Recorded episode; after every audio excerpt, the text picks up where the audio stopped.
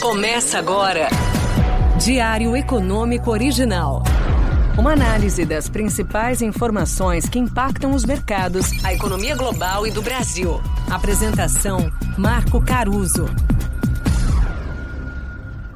Bom dia e bem-vindo ao episódio número 150 do nosso querido Diário Econômico Original. Hoje é quarta-feira, 29 de março de 2023.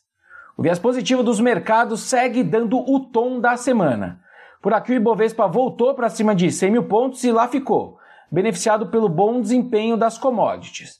Mas não foi só isso. A valorização, na verdade, foi generalizada por todos os seus setores. E isso mesmo com as bolsas americanas sofrendo no dia. As ações dos Estados Unidos caíram na terça, com o aumento dos juros futuros e um setor bancário mais calmo, o que no curto prazo empurra as ações de tecnologia para o negativo. Gigantes da tecnologia como Alphabet e Apple, por exemplo, foram as maiores quedas do S&P.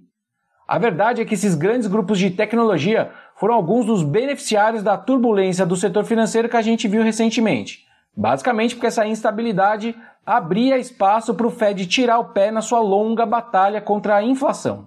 A Treasury de dois anos, que chegou a afundar de 5% para menos de 4% em poucos dias, já está querendo voltar para cima disso.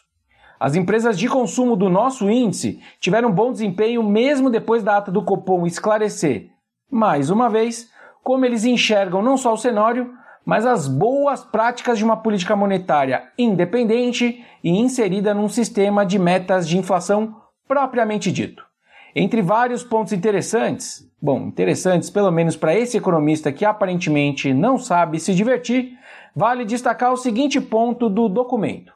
Sobre a política fiscal, o comitê acenou positivamente com o que chamou de compromisso com a execução do pacote fiscal do Ministério da Fazenda, mas relembrou a todos que vale acompanhar não só o desenho do marco fiscal, que está para sair, como sua tramitação no Congresso e depois, obviamente, a sua implementação.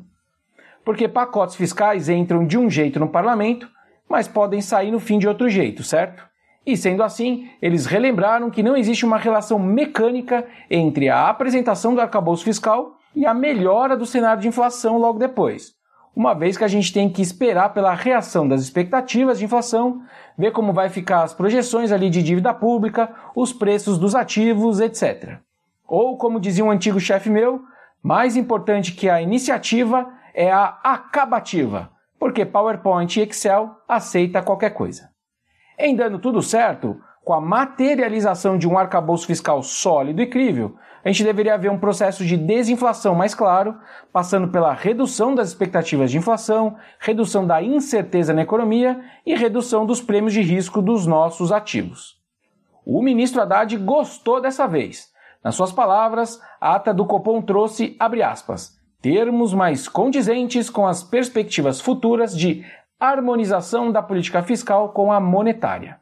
Segundo ele, hoje o governo tem uma reunião conclusiva sobre o marco fiscal que deve finalmente ser divulgado ainda esta semana. Para o dia, a agenda traz os dados de crédito bancário aqui do Brasil de fevereiro, onde vai dar para a gente ver eventuais efeitos ali do evento Americanas. Parte dos membros do Copom, inclusive, argumentaram na ata que o aperto nas condições para concessão de crédito ainda estão em linha com o esperado, dado o ciclo de alta de juros e as suas defasagens no tempo. Para eles não está nada muito diferente dos ciclos anteriores de aperto da política monetária.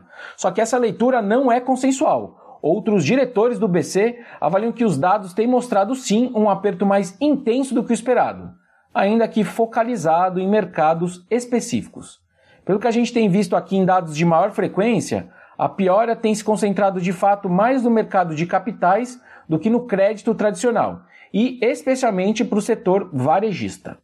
De qualquer forma, a ata fez questão de frisar que se precisar atuar num eventual problema nesse mercado de crédito brasileiro, a ferramenta ideal seria instrumentos de liquidez que estão ali mais ligados a políticas prudenciais. Já que, por exemplo, cortar a Selic não é o certo. Selic é mais apropriada para atuar contra a inflação e não contra eventuais instabilidades financeiras. Nada muito diferente do que eu venho trazendo aqui para vocês quando a gente discute, por exemplo, o cenário internacional, né, em outros episódios. Por hoje é isso, turma. Bom dia, bons negócios e sorte sempre. Você ouviu? Diário Econômico Original. Uma análise das principais informações que impactam os mercados, a economia global e do Brasil. De segunda a sexta, às seis da manhã, no Spotify e YouTube.